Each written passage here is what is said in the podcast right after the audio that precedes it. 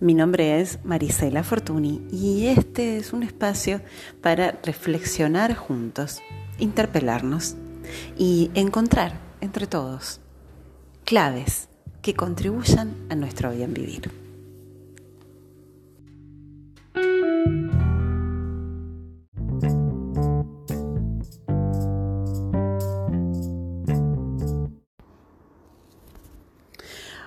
Hola, ¿cómo estás? En este episodio quiero traer un tema en donde voy a voy a basarme en en estas miradas que yo difundo y que fundamentalmente practico en mi propia vida. Las disciplinas para el bien vivir son tres patas o tres columnas en las que ante, antes que nada yo he elegido apoyar mi vida para hacer de ellas un camino concreto. No estoy hablando, como siempre digo, de nada grandilocuente, no estoy poniéndome una toga naranja ni una pelada. Estoy simplemente contándote que en algún momento de mi camino me planteé que tenía que haber otra manera y la encontré. Lo único que hoy yo persigo como fin es el bien vivir. Para mí es lo más importante. Y estoy convencida de que el bien vivir de uno es el bien vivir de todos. Todos hemos sido atravesados y tocados en lo más profundo en estos últimos tiempos ante los sucesos terribles de la muerte de Lucio Dupuy, un pequeñito que fue torturado hasta morir, y de Fernando Baezosa, un adolescente que fue golpeado hasta perder la vida. Entiendo desde mi parte más humana que estos acontecimientos nos enganchan desde esos lugares más intempestivos, desde la cosa visceral. Hay una parte mía que puede entender eso. Pero lo cierto es que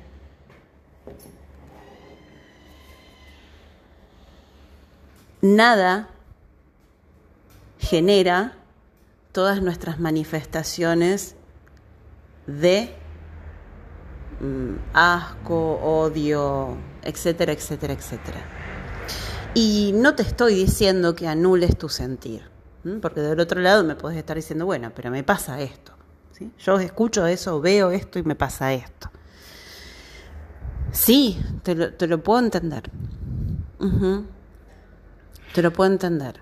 Yo misma, eh, ante, los dos sucesos, eh, siendo madre y teniendo un hijo adolescente, eh, estuve tres días como, como en pausa por, por lo que me provocaban los hechos.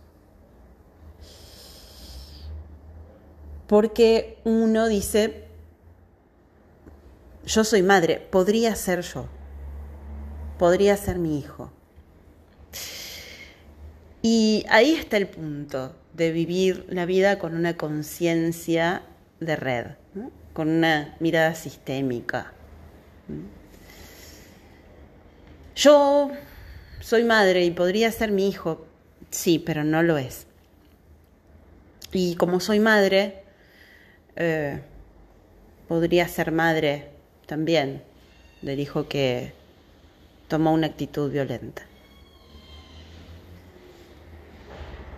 La conciencia en red para mí tiene que ver con lo que practicaban muchas tribus en la antigüedad. En una tribu en la antigüedad los hijos eran hijos de toda la tribu. Por lo tanto, yo puedo mirar todo con ojos de madre. Yendo a una mirada sistémica, sabemos que todo lo que acontece en el sistema es un síntoma. Este tipo de situaciones difíciles son un síntoma. Una situación difícil viene a mostrarme algo. Una situación difícil tiene la carga suficiente para sacudirnos a todos, sacarnos de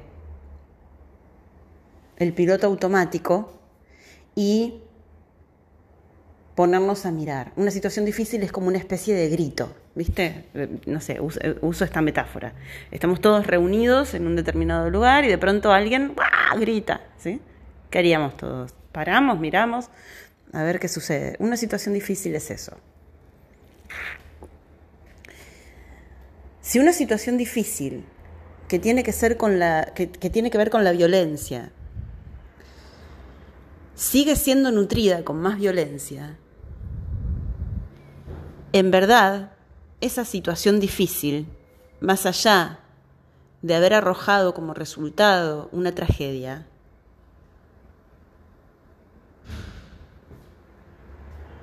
no sirvió para nada.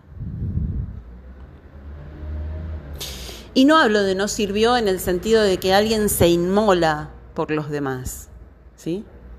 Hablo simplemente de que la vida es siendo. Y en la vida acontecen situaciones de todo tipo. Lamentablemente también acontecen este tipo de situaciones que vienen a mostrarnos en un espejo el emergente de, una sociedad.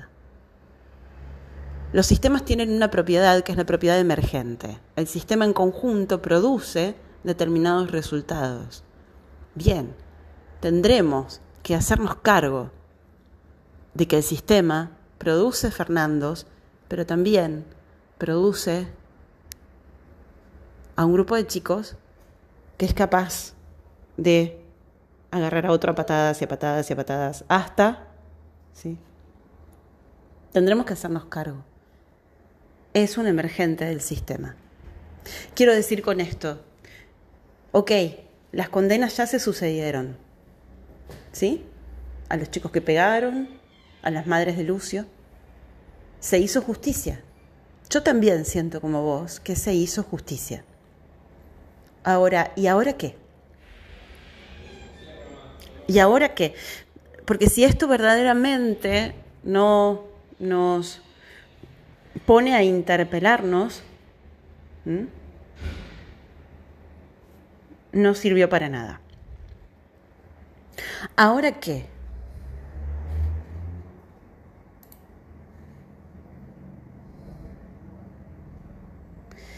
Estos comportamientos terribles, difíciles, tendrán que ser mirados con ecuanimidad. Si realmente a partir de esto queremos construir algo diferente.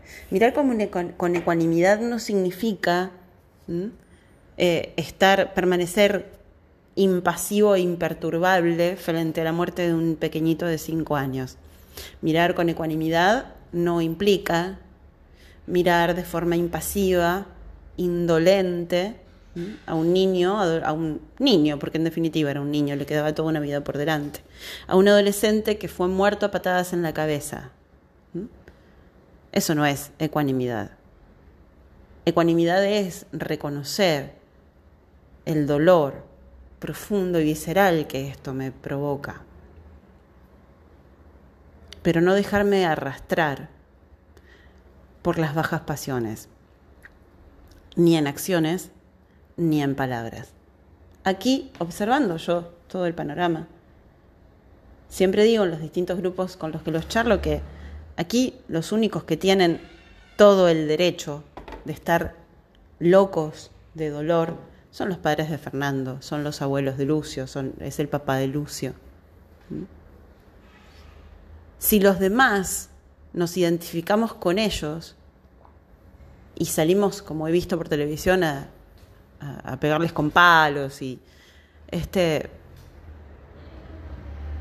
lo único que estamos haciendo es seguir alimentando ese campo ¿eh? de violencia. Lo único que estamos haciendo es seguir nutriendo a la conducta de la violencia y no dejando que ella se transforme en otra cosa más que en más violencia. ¿Mm? Con lo cual será necesario mirar estas situaciones, tomarlas en nuestro corazón, incluso a los perpetradores. Un perpetrador es siempre el resultado de algo más. Nadie nace y elige ser un perpetrador. Como siempre digo, nadie apaga sus velitas de sus 5, 10, 15 años y dice, yo voy a ser un gran perpetrador, yo voy a ser un maltratador. ¿sí? Nadie le escribe una cartita a Papá Noel y le pide ser este, un, un maltratador. Los maltratadores fueron antes víctimas.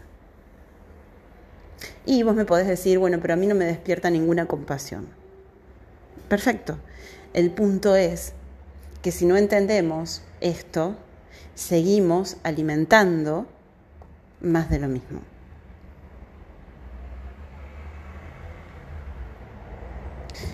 ¿Y ahora qué?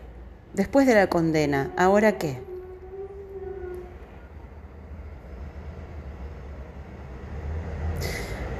Por favor, hagamos que, ya que la tragedia aconteció, que pueda ser aprovechada de la mejor manera. Hagamos que no haya sido en vano.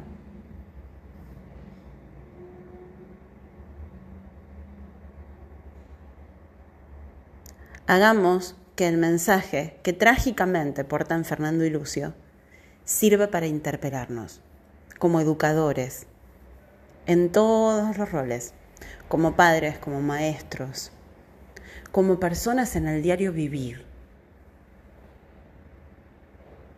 en verdad queremos construir una cultura de la no violencia? ¿De verdad? ¿De verdad es eso lo que queremos? Porque si esto es así,